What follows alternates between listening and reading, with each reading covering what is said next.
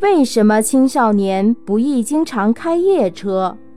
人们的一切活动，包括脑力和体力活动，都受大脑皮层的指挥。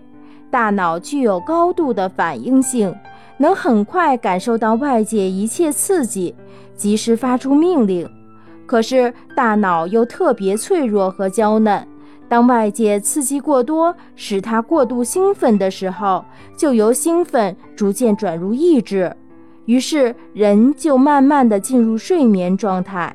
保护脑神经细胞免于过度疲劳而损伤，这就叫保护性抑制。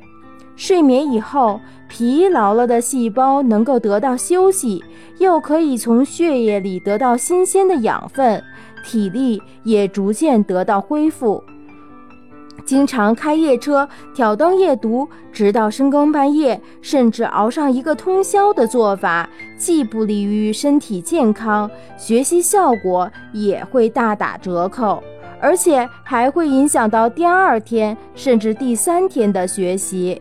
有的人开夜车，只是无目的的网上浏览或者玩游戏等，这就更不值得提倡了。